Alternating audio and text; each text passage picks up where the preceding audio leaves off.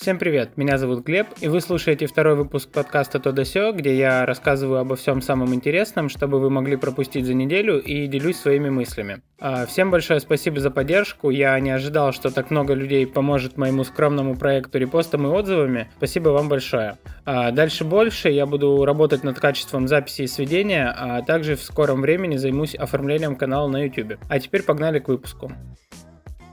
На этой неделе стало известно, что Китай отказывается от использования пластика. А теперь поподробнее. Китай запретит одноразовые пластиковые пакеты в столицах провинций и других крупных городах к концу 2020 года, а во всех остальных городах и населенных пунктах в 2022. Также в плане по отказу от пластика говорится о том, что постепенно будет произведен отказ от пластиковых трубочек, одноразовой пластиковой посуды, естественно полиэтиленовых пакетов. Отелям будет запрещено использовать одноразовый пластик, а почте пластиковую упаковку для посылок. Это эта программа начнется с крупных городов, а их в Китае достаточно много, и постепенно будет приходить в более мелкие населенные пункты. Эта новость меня очень порадовала, потому что Китай самая производящая страна в мире, а их товарооборот даже не укладывается в голове. Тем более, что согласно исследованию журнала Science, около 28% пластикового мусора в мировом океане с большой долей вероятности относится к Китаю.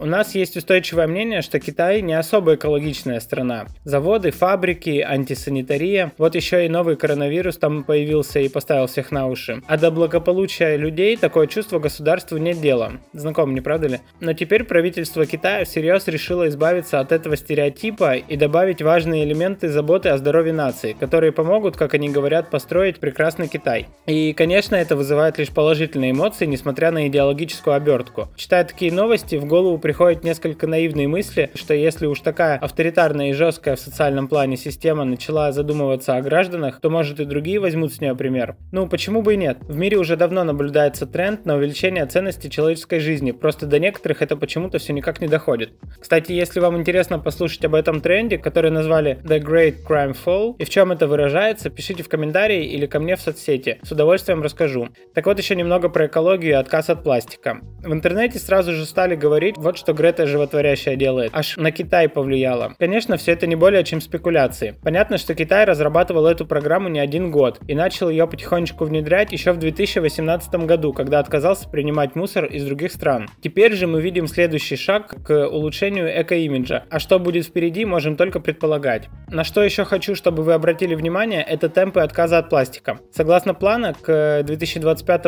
году, то есть за 5 лет, они хотят полностью перелопатить такую огромную и сложную сложную систему, как упаковка, одноразовые предметы, пакеты и так далее. Это не может не восхищать. Тот случай, когда видишь, что авторитарная система может реализовывать какие-то благие проекты намного эффективнее, чем демократическая. И в данном конкретном случае это, конечно, плюс. В общем, хочется верить, что глядя на Китай и другие страны, не будем показывать пальцем, начнут заботиться о своем вкладе в экологию и комфортности и безопасности своих граждан. А вот вторая новость как раз про безопасность, но не обычную, а, естественно, нравственную. Федеральная антимонопольная служба России разработала требования для программного обеспечения, которое должно будет предустанавливаться на смартфоны, планшеты, компьютеры и смарт-телевизоры. Напомню, что в декабре 2019 года был подписан закон, согласно которому с 1 июля 2020 года предустановка российского софта станет обязательной. В декабре было еще не ясно, какой это будет софт, каким требованиям он должен соответствовать, но теперь теперь все понемногу начинает проясняться. Так вот, требования, которым должен соответствовать софт. Первое. Приложение должно распространяться на территории России. Второе. Право на него должно принадлежать российскому лицу. Третье. Разработчик не должен был нарушать закон о персональных данных в течение последних пяти лет. И на десерт четвертое. Приложения должны быть социально значимые. Помимо прочего, они должны формировать приоритет традиционных российских духовно-нравственных ценностей. Понятно, что критерии максимально размыты, можно ими вертеть как угодно. В будущем у нас появится больше информации и о критериях, и о том, каким образом будет реализована предустановка софта, и какие компании согласятся с новыми правилами игры, а какие предпочтут уйти с рынка. Но я бы хотел сказать вот о чем. А, чиновники утверждают, что приняли этот закон для того, чтобы наш отечественный софт был более конкурентоспособен способен на фоне зарубежного. То есть ты покупаешь новенький смартфон, а там помимо Google Chrome, WhatsApp и Google Maps стоит Яндекс браузер, мессенджер там там. Могу поспорить, вы о нем даже не знали, а он существует.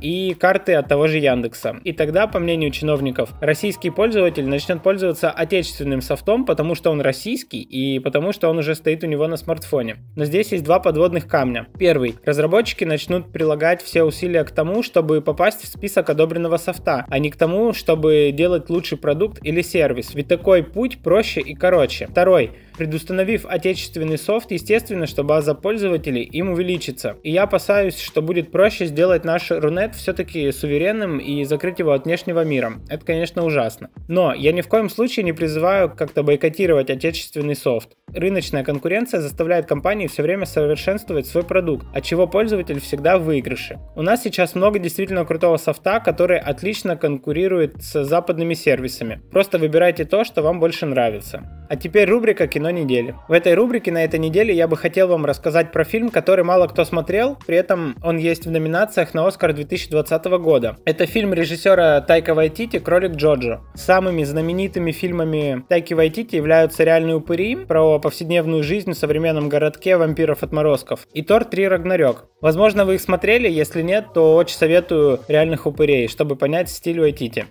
Так вот, «Кролик Джорджа». В фильме рассказывается история маленького мальчика лет 10, который живет в нацистской Германии в 1945-44 году. Сразу скажу, что это по большей части комедия, так что не думайте, что там будет какой-то депресняк. В общем, этот мальчик учится в школе юного нациста, готовится стать солдатом, грезит войной и ненавидит евреев. А, при этом у него есть воображаемый друг, Адольф Гитлер, которого играет сам режиссер. Фильм полон абсурда, гротеска и злого юмора. Например, в школе рассказывают, как отличить еврея от нормального человека. Типа у них есть хвост, от них пахнет рыбой и спят они как летучие мыши под потолком вверх ногами. Ага, такой уровень абсурда. А, офицера-воспитателя, если можно так выразиться, играет Сэм Роквелл и играет просто шикарно. А его помощника Альфи Аллен, который играл вонючку Теона Грейджоя в «Игре престолов». При этом нам намекают на их нетрадиционную сексуальную ориентацию, но вскользь и ненавязчиво. Это не имеет особого значения в фильме, но дает возможность пофантазировать, глядя на этот дуэт в кадре.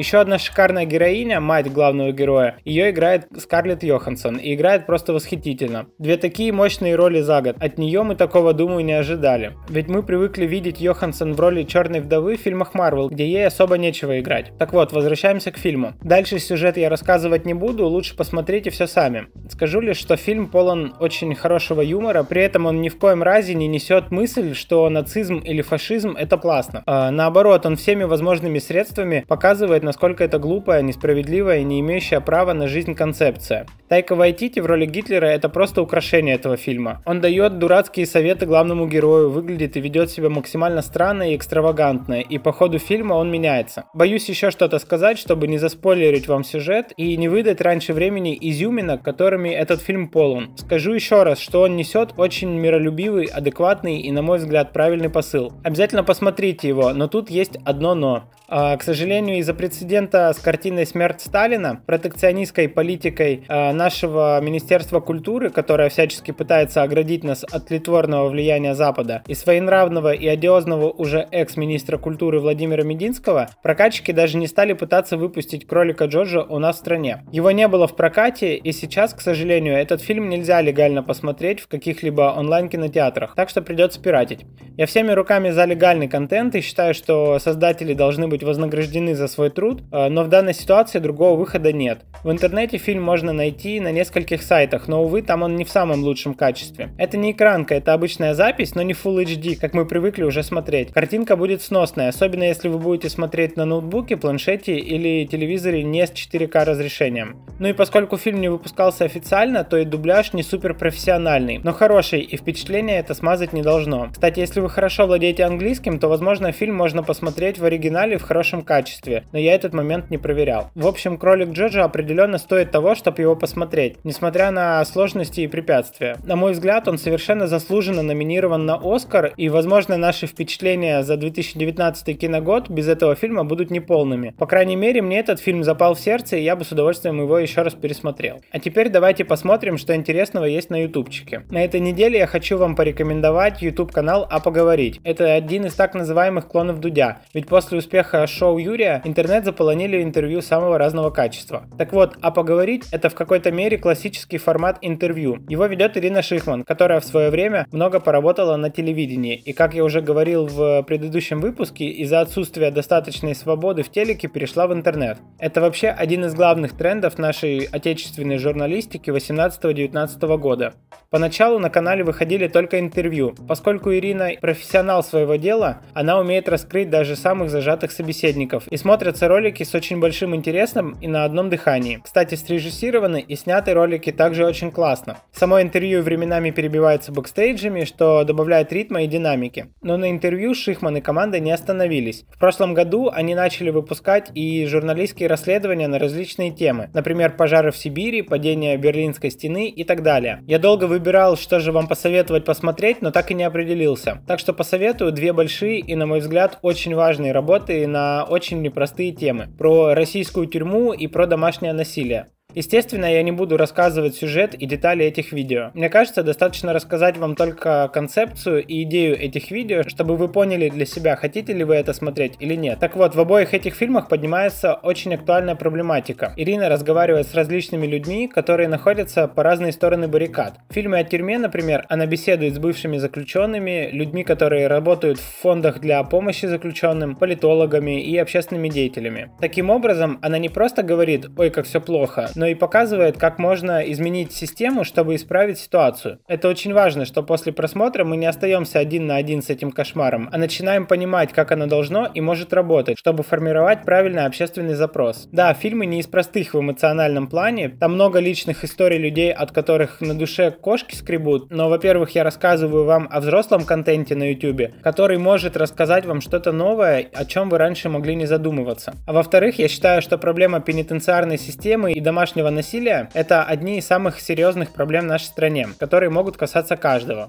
О, что-то загрузились. Давайте теперь немного отвлечемся и узнаем, что там нового в мире технологий. Как я уже и говорил, конец января, начало февраля – это достаточно тихое время в мире IT. Выставка CES в Лас-Вегасе прошла еще в начале января, а все флагманы будут показываться с середины февраля. Обычно именно в это время э, Samsung показывает свой флагман Galaxy S. Ну и после нее, как э, снежный ком, начинают э, сыпаться анонсы, и каждую неделю выходит что-то новое и интересное. А сейчас, пока все релизы достаточно далеко, мы довольствуемся только слухами и утечками. Как раз по этой теме первая новость. Согласно новой информации издания Bloomberg, компания Apple уже готова приступить к производству нового недорогого iPhone. А, многие из нас, наверное, помнят э, такую модель iPhone SE, который был в корпусе iPhone 5s э, с маленьким экраном. Он э, очень недорого стоил по сравнению с остальными смартфонами яблочников и поэтому пользовался большой популярностью у нас в России. Так вот, последние года три в интернете ходили слухи о том, что Apple готовится выпустить iPhone SE 2. Было много разных спекуляций спекуляций на эту тему. Журналисты гадали, какими они будут, но вот сейчас уже вроде как появилась действительно более-менее проверенная информация от инсайдеров. Так вот, согласно этой информации, в марте этого года будет представлен новый бюджетный iPhone. Говорят, что он будет называться iPhone 9, что, конечно, очень странно, потому что уже есть 10 и 11 iPhone, и причем тут 9 не до конца понятно, но не суть.